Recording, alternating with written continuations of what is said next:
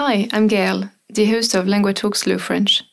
99% of its podcast is in French, but I will speak slowly to help you understand. If you go to linguatalk.com slash frenchpod, you can read an interactive transcript as you listen. Here you can explore the sentences you didn't understand and see translation for some of the words used in the episode. Now, let's switch to French. Bonjour à toutes et bonjour à tous. Bienvenue dans ce nouvel épisode de Talk Slow French. Aujourd'hui, c'est un épisode un peu spécial. Nous avons un invité. Bonjour Johan. Bonjour Gaël. Merci d'être avec moi aujourd'hui pour cette interview. Est-ce que tu pourrais te présenter rapidement? Bonjour, je m'appelle euh, Johan Joly. Je suis danseur et chorégraphe. J'ai 22 ans et j'habite à Paris. Très bien, donc aujourd'hui je t'interroge parce que tu as un métier, une profession très intéressante. Tu as dit tu es danseur et chorégraphe. Oui. Alors, depuis quand tu es danseur et quand est-ce que tu as commencé? Alors, j'ai commencé la danse quand j'avais 6 ans et je me suis euh, professionnalisé au fur et à mesure. Je suis danseur professionnel depuis maintenant 2 ans. D'accord, donc tu as commencé quand tu avais 6 ans. Waouh, c'est très jeune. Et pourquoi tu as commencé la danse? Alors, j'ai eu envie de commencer la danse après avoir regardé le film Billy Elliot, un mercredi après-midi où il pleuvait et je ne pouvais pas jouer à l'extérieur. Mon père m'a proposé de regarder ce film.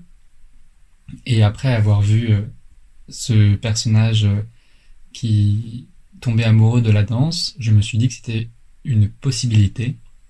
Et j'ai donc décidé de demander à mes parents de m'inscrire euh, au conservatoire pour aller faire de la danse. Ok, alors on va reprendre quelques points d'explication. Donc c'est un film qui t'a donné envie. C'est un Très film. bien. Il s'appelle donc Billy Elliot.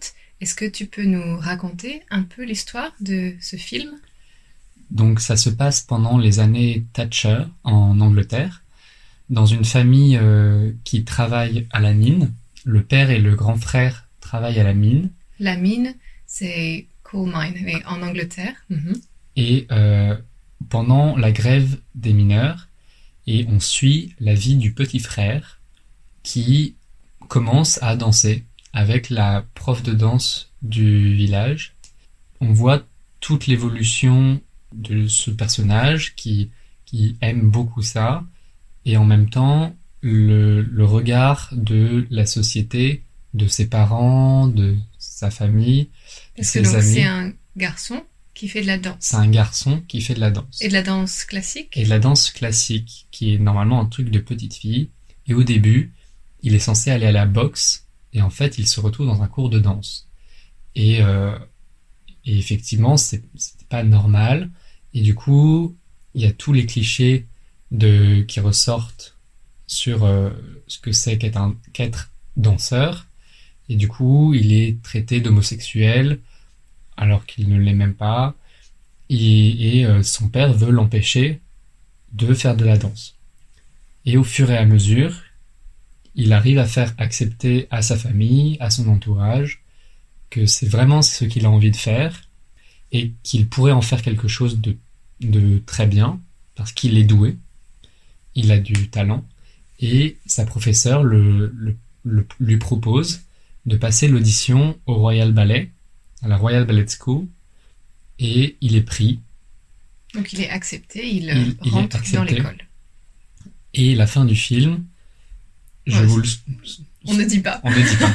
D'accord. Mais donc très bien. Donc Billy Elliot, un film euh, découverte quand tu avais donc 5 ans ou 6 ans? Cinq Six ans. oui. Très bien. Donc c'est incroyable. Euh, un film t'a donné envie de faire de la danse.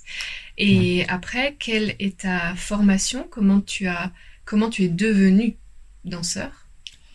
Alors, après hum, avoir, après m'être inscrit au conservatoire, Alors le conservatoire, tu peux expliquer qu'est-ce que c'est? Donc c'est l'école de danse, mais publique, qui est gérée par la mairie de la ville. Donc dans une ville, il y a une mairie en France, donc c'est l'organisme qui représente le gouvernement à l'échelle locale et c'est donc de l'argent public. qui permet de payer le salaire de professeurs. D'accord. Donc il y a des conservatoires de danse, mais aussi de musique. De musique surtout. On parle beaucoup du conservatoire pour parler de la musique, mais il y a aussi des, des cours de danse. Donc après m'être inscrit au conservatoire, j'avais Donc s'inscrire, ça veut dire to sign up. j'ai passé quatre ans euh, dans mon conservatoire de ma ville, et ma professeure croyait pas mal en moi, et moi j'avais envie de devenir euh, danseur étoile, je disais à- à ce moment-là. Ah, danseur étoile, qu'est-ce que c'est? Danseur étoile, c'est le plus haut niveau des danseurs à l'Opéra de Paris. Donc je pense que vous connaissez ce nom, l'Opéra de Paris. C'est une école, mais aussi surtout un- Une compagnie. une compagnie de danse très très réputée, très connue. C'est la plus vieille compagnie de danse classique au, au monde. Euh, elle a plus de 350 ans. Et euh, elle est basée à Paris, Basée, ça veut dire elle est euh, positionnée, c'est là où elle là où elle travaille. travaille, c'est à Paris. Dans l'Opéra Garnier, notamment. Très beau bâtiment euh, de Paris. Et maintenant aussi l'Opéra Bastille. Travaille dans deux théâtres. Et donc c'est le plus haut grade, c'est la récompense ultime pour les danseurs exceptionnels. À l'époque, je, quand j'étais petit, je disais que je voulais être danseur étoile. J'ai bien changé depuis. Et donc, ma professeure m'a proposé, a proposé aussi à mes parents, surtout, comme dans Billy Elliot, que je passe l'audition pour rentrer à l'école de danse de l'Opéra de Paris. Et tu avais quel âge? J'avais 9 ans et demi. Waouh, donc c'est un sacré, sacrée expérience de essayer de partir à Paris parce que tu, quand tu étais petit, tu habitais où? J'habitais à Lyon, dans la banlieue de Lyon, une ville à côté. Lyon, c'est à 600 km de Paris. Et donc quand je, je- mes parents et moi, on a décidé que je pouvais partir à Paris, j'ai fait l'audition et j'ai été pris. Donc je suis parti dans, en internat à l'école de danse de l'Opéra de Paris, Et c'est une audition qui est très difficile? un peu. Ça dépend euh, de, de critères des fois très arbitraires. Le premier critère, c'est un critère physique. Donc, si on a le corps qui correspond aux critères de l'école, ça peut marcher. Si on a le corps qui ne correspond pas, ça ne peut pas marcher. Donc, par exemple, si on est trop petit, Si on est trop gros, s'il y a un gros problème de poids, euh, hmm, ce sur- poids, c'est the weight. Donc, oui, euh, ok. sur la vision du corps du danseur, Mhm. Euh, si on n'est pas assez souple, flexible. D'accord, donc ça, premier critère. Premier critère. Le physique. Et le deuxième critère, j'étais très petit, donc j'étais pas encore très fort, mais il faut avoir un, un peu de technique et essayer, ils essayent de voir si on comprend vite, si on apprend vite les exercices et si on est réactif. Ok. Et donc, tu, es, tu as été accepté. J'ai été accepté et je suis parti là-bas quand j'avais 10 ans. Et donc, est-ce que tes parents sont allés à Paris aussi? Non, je suis parti tout seul. Mes parents vivaient toujours en- à Lyon et je suis parti à, à l'internat, Internat, c'est the boarding school. à l'internat de, de, de l'école. Et donc, tu restais toute la semaine et les week-ends? Je restais pas le week-end, je rentrais chez mes parents le week-end. En France, on a un système de train qui est très efficace et donc je pouvais rentrer de Paris à Lyon tous les week-ends. Il y avait un adulte avec toi? Il y avait des élèves plus vieux que moi qui m'accompagnaient dans le métro pour aller prendre le train, mais après je prenais le train tout seul. Donc, à 10 ans, le train tout seul pour faire 600 km. Voilà. Waouh Ok, et donc l'opéra, tu à l'école de l'opéra, tu es resté combien d'années? J'y suis resté six ans et demi. Donc 6 ans et demi, ok. Et après, qu'est-ce que tu as fait? Et après, je suis rentré au conservatoire national, cette fois. En, en France, les conservatoires, c'est les écoles de danse publiques, donc gérées par l'État. Et il y a plusieurs niveaux, du plus petit niveau qui est la ville, jusqu'au plus grand niveau qui est le conservatoire national. Il y a deux conservatoires nationaux en France, un à Paris, un à Lyon. ça faisait déjà six ans que j'étais à Paris et donc je suis rentré au conservatoire de Paris. Tu voulais rester à Paris Je voulais rester à Paris. Et est-ce que c'est difficile de rentrer dans ce conservatoire? C'est assez difficile, comme pour l'opéra. Les élèves sont, rentrent plus vieux, Mhm. mais pour moi, qui était déjà à l'opéra avant, c'était pas si difficile que ça. Parce que tu avais un bon niveau? Parce que j'avais une très très bonne formation, Mhm. et donc j'avais un bon niveau pour mon âge. Ok. Et combien d'années tu as fait au conservatoire? Alors, en arrivant au conservatoire, j'étais en formation de danseur classique. J'ai f- Donc classique, pardon, en anglais on dit ballet, d'accord? C'est la... Nous en français on dit la danse classique. Mhm. Donc je, je faisais de la danse classique. J'ai fait un an au conservatoire national en danse classique. Et après avoir obtenu mon diplôme, j'ai décidé de me former en danse contemporaine.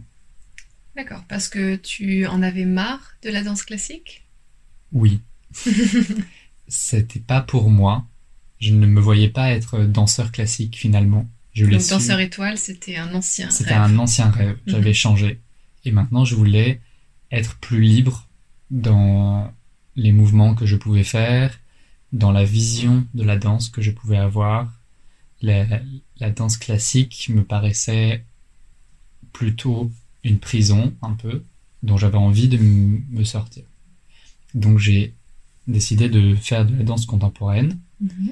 et j'ai refait trois ans de formation au Conservatoire national dans le cursus de danse contemporaine. Et à la fin de ces trois ans, tu as eu un diplôme? J'ai eu mon diplôme de danse contemporaine et depuis, je suis hors du conservatoire et je commence ma carrière de danseur professionnel. Très bien. Et dans le cadre de cette carrière professionnelle, je sais que tu as un spectacle qui s'appelle Le Petit Prince. Est-ce que tu pourrais nous raconter ce spectacle, s'il te plaît? Spectacle, ça veut dire show. C'est un spectacle que j'ai créé avec des amis musiciens. Il y en a deux versions. La première version a été créée il y a deux ans et c'est une pièce pour un danseur, c'est moi, et cinq musiciens. Des instruments à vent. Et Par exemple, c'est quoi des instruments avant? les instruments à vent, par exemple, c'est la clarinette, le trombone, corps anglais, le ou, le, ou le saxophone Il y a? Ou le, non, il n'y a pas de saxophone, mais le saxophone est un instrument à vent. D'accord. Donc un danseur, cinq musiciens. Pour une pièce de 30 minutes. Et sur une musique qui a été écrite spécialement pour cette création. D'accord. On a fait appel à un compositeur qui a écrit la musique. Et maintenant, il y a une deuxième version que nous allons créer avec mes amis cette année, qui est pour toujours un danseur, mais cette fois-ci avec un marionnettiste. Peux expliquer qu'est-ce que c'est? Marionnettiste, c'est quelqu'un qui manipule des marionnettes, so qui who manipulates uh, puppets, euh, a puppets player. C'est a puppet, c'est quand on met les mains dans une, un objet en tissu et Mhm. qui représente un animal ou une personne. Et cette fois-ci, neuf musiciens au lieu de cinq. Donc il y a encore plus de musiciens. Et donc, est-ce que le spectacle est plus long? Le spectacle sera plus long, il fera une heure, un spectacle complet. Ce que je n'ai pas dit, c'est que c'est un spectacle qui, est au- qui s'appelle Le Petit Prince, qui est basé sur l'histoire d'Antoine de Saint-Exupéry, le livre Le Petit Prince, qui est un conte onirique. Onirique, ça veut dire autour du rêve, Donc, c'est une histoire imaginée, ce n'est pas une vraie histoire. Et c'est l'histoire du petit prince qui vit sur sa planète. Peut-être que vous connaissez. Si vous ne connaissez pas, je vous invite à le lire. C'est pour tout le monde, les enfants et les adultes. Et c'est un livre très connu dans la littérature française. Voilà. Et donc, sur scène, est-ce que le danseur, donc toi, est-ce que tu incarnes le petit prince? Est-ce que tu es le petit prince? Oui. Dans la première et dans la deuxième version, je suis le petit prince. C'est-à-dire que j'ai un costume qui correspond au petit prince et j'incarne, je représente, j'interprète le petit prince. Très bien. Donc, tu nous as parlé de ta formation pour devenir danseur. Maintenant, tu as un spectacle, Le Petit Prince. Comment on fait fonctionner une compagnie? Pour faire fonctionner une compagnie, il faut trouver de l'argent, des subventions pour payer les danseurs pendant les répétitions. Ensuite, il faut vendre le spectacle pour que les théâtres aient envie d'acheter le spectacle Et de montrer le spectacle et à de du montrer le public. spectacle à du public. Et tout ça, ça prend beaucoup de temps et c'est assez compliqué. C'est la partie de l'ombre, c'est la partie qu'on ne voit pas. In the shadow. euh, Oui, parce monde que on du- imagine un danseur qui sa seule occupation c'est de faire de danser, mais en fait il y a beaucoup d'autres euh, activités. Oui, voilà. Moi, cette année, je n'ai pas beaucoup dansé, aussi à cause du coronavirus et du manque de lieux ouverts pour danser. Mais j'ai beaucoup fait de travail administratif. J'ai fait des budgets. J'ai demandé des, de, de l'argent à des mairies. J'ai essayé de trouver des lieux pour répéter la pièce Répéter, ça veut dire to rehearse. En amont, en avant, le- pendant un an, avant que la pièce puisse être créée. J'ai envoyé beaucoup de mails pour vendre le spectacle. Et tout ça, c'est un travail qui est complémentaire au travail du danseur. Très bien. Et donc, est-ce qu'il y a des résultats positifs à tout ce travail? Plutôt, cette année, on va pouvoir créer la pièce dans des conditions relativement bonnes. On a cinq semaines de répétition dans deux lieux différents. Et on a un petit peu d'argent pour pouvoir payer les artistes pendant ces répétitions, Mhm. parce que c'est du travail.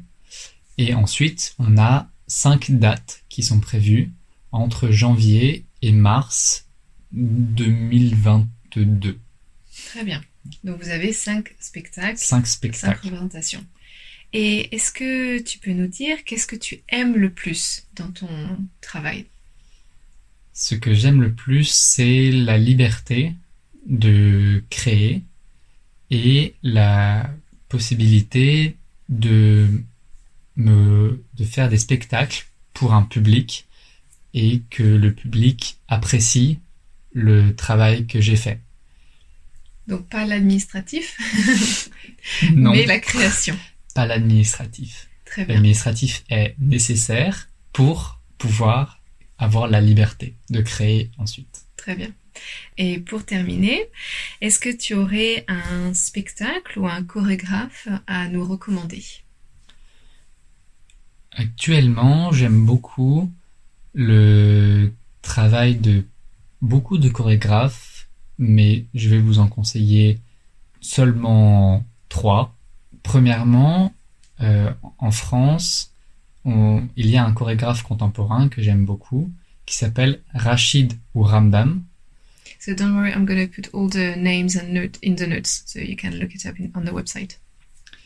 qui travaille à Grenoble avec des danseurs contemporains et aussi une compagnie de cirque. Le dernier spectacle qu'il a créé s'appelle Moebius. C'est avec une compagnie de cirque qui s'appelle XY et c'est un magnifique spectacle. Je vous le conseille. Et est-ce que ce spectacle, on peut le voir sur Internet? En France, il est disponible sur France Culture. Un Et- deuxième? Ensuite, euh, une artiste que dont j'apprécie beaucoup le, le travail, c'est Tatiana Julien. C'est une chorégraphe et danseuse assez jeune, française, qui a fait ses études au Conservatoire national comme moi et qui est sortie, qui a fini il y a dix ans et qui crée des pièces sur l'urgence climatique, par exemple, ou sur euh, le travail, les manifestations qui créent de la danse contemporaine à partir de, ces idées-là, Mhm. Et qui fait des pièces très engagées et très fortes, très Mhm. puissantes. C'est un peu politique. C'est très politique. D'accord. Et sinon, pour, euh, pour, un, pour un chorégraphe beaucoup plus célèbre et beaucoup plus connu, je conseille le travail de Akram Khan, que vous connaissez peut-être. Il travaille en Angleterre. C'est un danseur d'origine indienne qui dansait des danses traditionnelles et qui est venu en Angleterre et qui a créé des spectacles en mélangeant la danse traditionnelle katak et il a mélangé ses origines katak avec la danse contemporaine européenne et il a maintenant une compagnie qui est extrêmement reconnue et célèbre dans le monde entier. Très bien. Eh ben, merci beaucoup, Johan, pour toutes ces informations sur euh, ton travail et comment tu es devenu danseur. Merci, merci. à toi. Et à bientôt. Thanks for listening to this episode. It was produced by LanguaTalk, a platform where I and many other tutors offer personalized one-on-one online lessons. If you're interested in learning to speak French with a native tutor, check out languatalk.com to meet a tutor for a 30 minutes trial session. You can also re-listen to this episode whilst reading an interactive transcript at languatalk.com slash frenchpod. Try noting down some vocab as well as working on your pronunciation by copying what I say. If you liked this episode, please consider subscribing, sharing the podcast with a friend, or leaving a rating in your podcast app. This will help us grow, which in turn will allow us to produce more episodes. Merci et à la prochaine!